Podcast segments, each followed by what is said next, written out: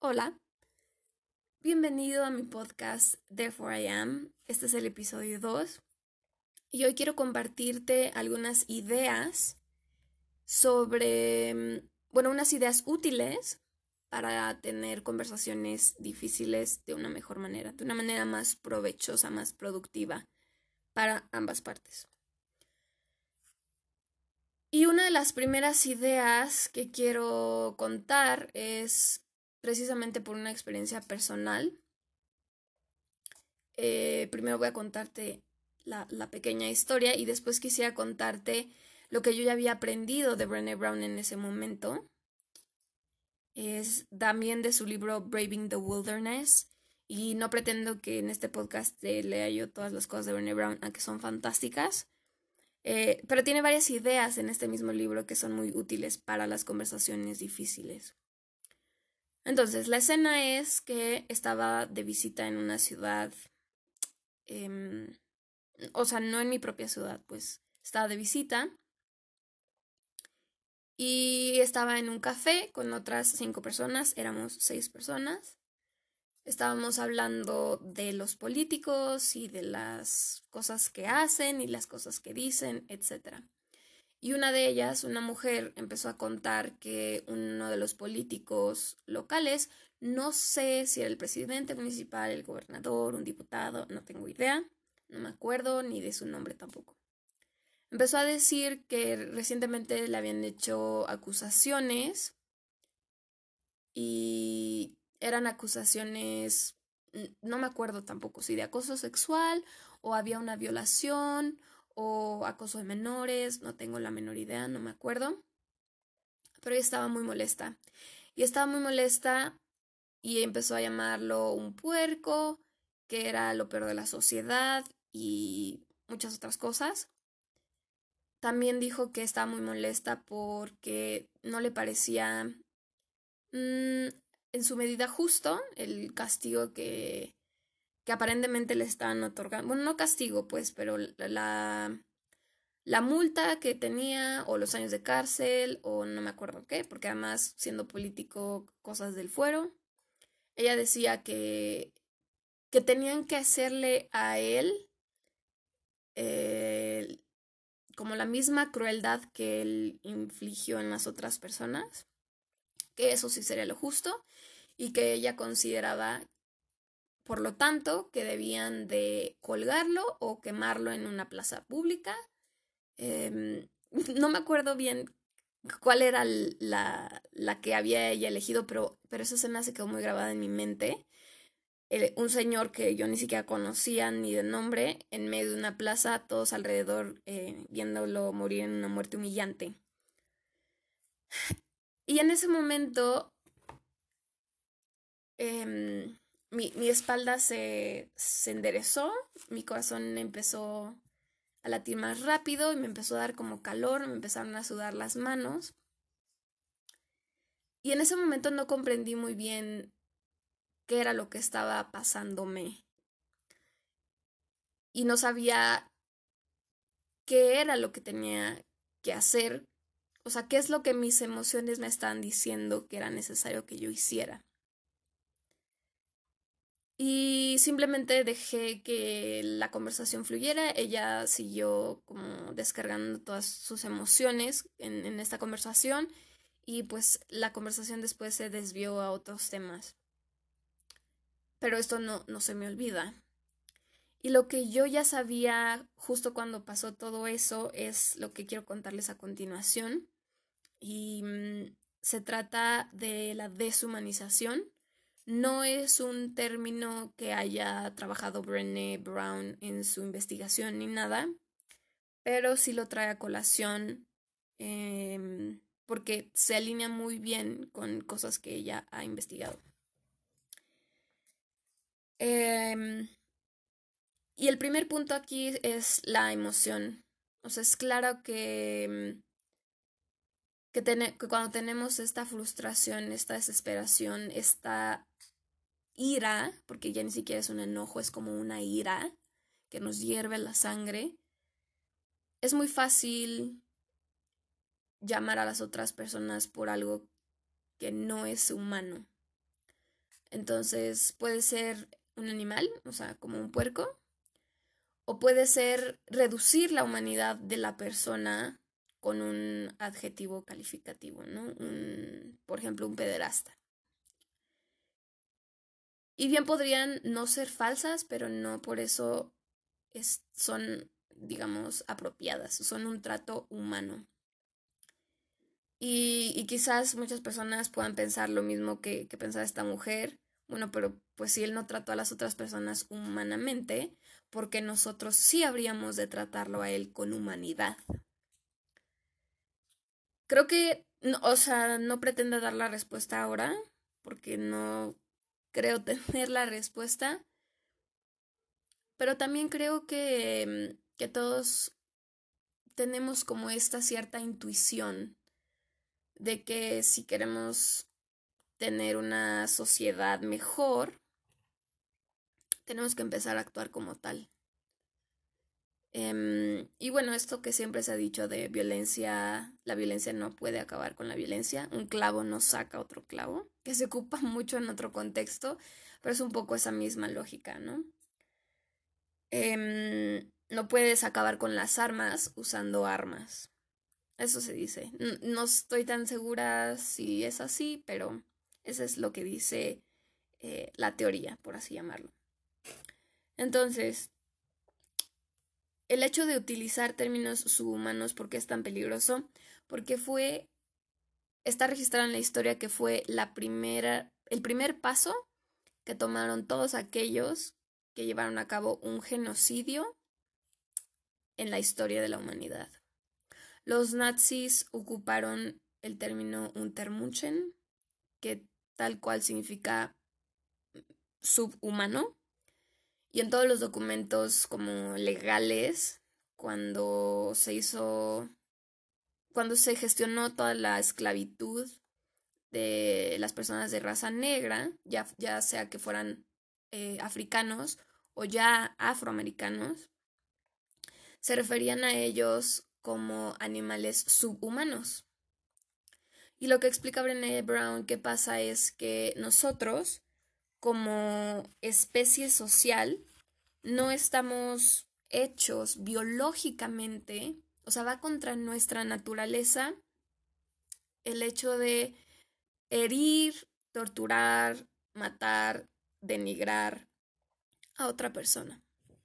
Lo que pasa con la deshumanización es que, y ella lo explica así, hay un círculo de protección moral por ser humano, pero si yo te saco de este círculo de protección moral, diciéndote que no eres humano, entonces está bien y es más fácil y es más aceptable tratarte eh, mal, o sea, torturarte, humillarte, Mm, quitarte tus derechos, faltarte respeto.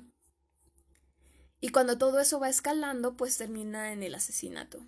Ya, ya, como lo decía, todos los genocidios de la historia han empezado así, con palabras e imágenes.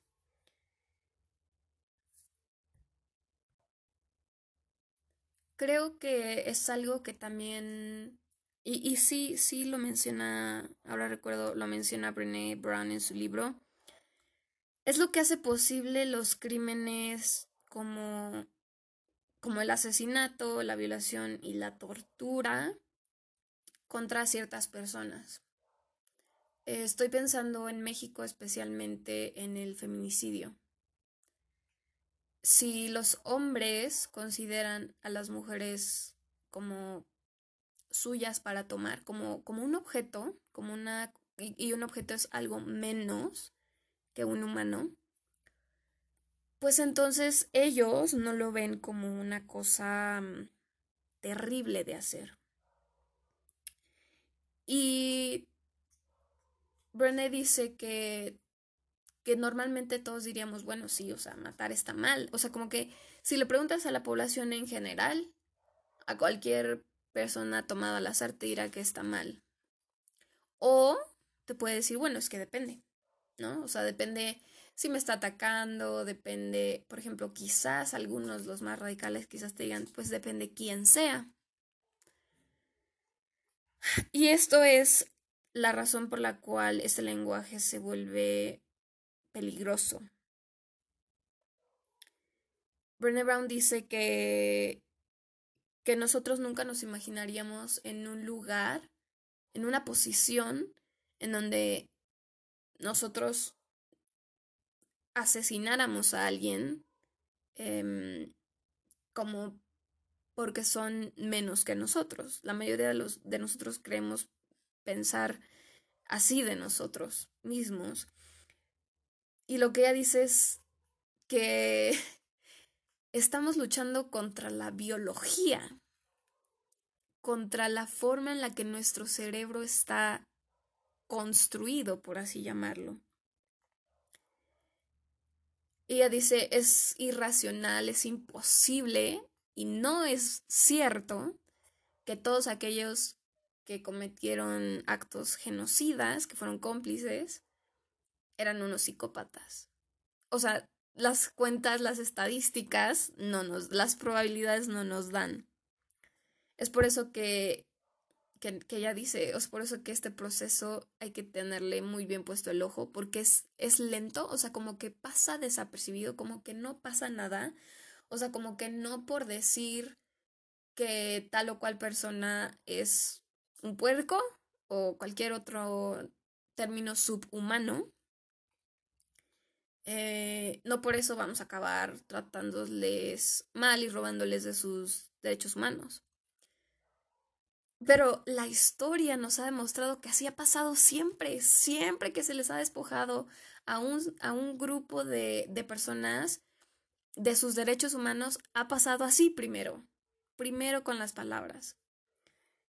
Entonces, me parece muy importante, sobre todo cuando se dan en, conversaciones difíciles, ¿no? Cuando se está teniendo una discusión sobre el aborto, cuando se está teniendo una... Llamemos la discusión, pero no me refiero a, a gente gritándose, una conversación sobre el aborto, una conversación sobre eh, el matrimonio, creo que le llaman igualitario. Ahora también hablaremos en el futuro de, de political correctness, no, no estoy segura de cuál es el término en español, pero el matrimonio igualitario, el matrimonio eh, del mismo sexo, no, no sé cuál, cuál, es el término apropiado, es muy fácil decirle al otro, ¿no? Por, por algunos nombres em, que los hacen subhumanos. Eh, cuando son criminales es todavía más fácil. En vez de decir que es un licenciado, porque entonces es como que, uff, tienes respeto por esta persona que cometió este crimen. Y pues deberíamos tener por lo menos el respeto de su humanidad. Entonces, esa es la primera idea, la deshumanización. La siguiente idea es, en lugar de pensar cuando entramos en una conversación difícil, en lugar de pensarla como una discusión o como... Eh, en específico quiero hablarte de conflict, este, ¿cómo? Conflict resolution y el trabajo de la doctora Michelle Buck, que también está citada en el libro de Braving the Wilderness. En lugar de pensarlo como un conflicto que hay que resolver, pensarlo como un conflicto que hay que transformar. Y creo que muchos de nosotros, yo me he visto en esta situación, pero también he presenciado otras, es que cuando se llega a conversaciones difíciles, cuando estamos pensando que es, que es esto, una conversación o un conflicto que hay que resolver, uno de los aspectos negativos es que entramos a esta dinámica pensando que va a haber un ganador. O sea, que yo te voy a convencer o que vamos a, a través de esta conversación, descubrir que yo estoy en lo correcto, que yo tengo la verdad. Y eso es lo que lo hace peligroso, porque nadie quiere, nadie quiere estar ni nadie quiere pensar que está equivocado. Em, y muchos otros tenemos problemas para admitir que estamos equivocados. Entonces, cuando esas dos fuerzas se ponen, pues la dinámica no resulta muy productiva, muy benévola para ninguna de las partes. En cambio, el, término de, de transformar el conflicto es de hacer lo que está en algo nuevo. Y una de las cosas que he visto pasar es, llega un punto en la conversación en que ambas partes dicen algo así como, bueno, ya vamos a, o sea, ni yo te voy a convencer ni tú me vas a convencer, eh, o sea, dejémosle aquí, ahí muere. Y lo que en inglés ocupan como agree to disagree, que de hecho se... era una frase que utilizaba mucho un personaje de una película de Men in Black, creo que se llamaba Bane o algo así, tal vez lo estoy diciendo mal, pero era eso, agree to disagree. Y lo que dice esta doctora Michelle es que así no, no hay ningún avance, no hay ningún progreso, incluso la relación que tenemos con esta otra persona, porque no siempre, más bien la mayoría de las conversaciones difíciles que tenemos no es con como el legislador que tiene en sus manos o con el director de la ONG que tiene en sus manos el poder de hacer algún cambio, sino es con mi mejor amigo, con mis familiares, con mi círculo de amigos, con las personas em, con las que trabajo. Y se dan estas conversaciones y, y pareciera que en vez de salir de esa conversación siendo más amigos o conociendo mejor a la otra persona, salimos de esa conversación como haciéndole cara de fuchi. Y cuando nos volvemos a encontrar en otra fiesta o en lo que sea, es así como, ay, ahí está. El, la clásica que he visto pasar mucho es, ahí está la feminazi, ¿no? Y, y creo que se necesita de dos, claro, con la intención en la conversación de conocer mejor el punto de vista del otro. Entonces, en, llegar a esas conversaciones no con la intención de resolver un conflicto, sino de transformarlo. ¿Y cómo lo vamos a transformar? Es de lo que tenemos tú y yo, o sea, de nuestras opiniones, de nuestra información, saquemos algo nuevo. Y eso nuevo puede ser que yo entienda mejor tu postura y que tú entiendas mejor mi postura y así nos sentimos comprendidas las dos partes y tenemos esta conexión, esta humanidad mutua y no es necesario que estemos de acuerdo, que cambiemos nuestra opinión, eh, que tengamos el mismo punto de vista respecto al asunto en cuestión. Y hace poco escuchaba el podcast de Cosas de mm, Roberto Martínez y Jacobo, Jacobo Wong en su episodio Vacunarse por likes. Llega un punto en que están, en que sale el tema del aborto también. Y, y me gustó como, me gustó mucho como lo dijo Roberto. Decía, hay que entender de, o sea, como de dónde viene la otra persona. Y decía, para unas personas, abortar, lo decía con sus propias palabras, ¿no? Pero abortar es como ir al baño, o sea, es algo que vas y lo sacas y ya está. Para otras personas, abortar es matar a un bebé. Entonces, y él dice, o sea, si yo con mi marco moral y mis creencias y mis valores creyera que están matando a un bebé, pues también me pondría así de intenso. Y si creyera que es como ir al baño, pues también diría, ah, pues no hay problema, o sea, pues hazte uno, ¿no? Y él decía, es, que el chiste es tener esa empatía de dónde viene el otro. Y creo que ese es cómo se transforman los conflictos. Em, y bueno, si lo quieres escuchar es vacunarse por likes en el podcast Cosas. Muchas veces creo que cuando estamos en esas conversaciones Estamos escuchando lo que está diciendo la persona, pero solamente lo estamos escuchando para que nosotros podamos tener el argumento contrario. O sea, si ellos dicen 2 más 2 es 5 y tú piensas que 2 más 2 es 3, estás buscando en tu cabeza el estudio donde dice o la forma de comprobación de que 2 más 2 es 3, porque eso demostraría que entonces lo que ellos dicen que es 2 más 2 es 5 está equivocado. Eh, y es porque está mucho la emoción, está otra vez esta idea de, de esta conversación, alguien va a ganar y yo quiero ganar. Alguien va a tener razón y yo quiero tener la razón. Alguien va a estar en lo correcto, yo quiero ser esa persona.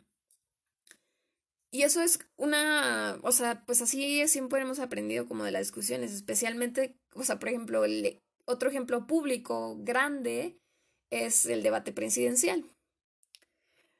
Lo que sugiere Brené, no lo dice tal cual, pero lo que sugiere es cuando nos encontremos, y es que para esto se necesita muchísimo self-awareness, o sea, ser súper consciente de qué es lo que está pasando en nosotros. No solo lo que está pasando en nuestra mente, sino en nuestro corazón, por así decirlo, las emociones.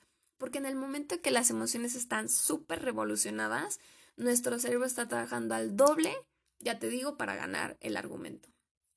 Entonces, con un buen self-awareness nos damos cuenta de que estamos al mil, por hora, al mil por hora en las emociones.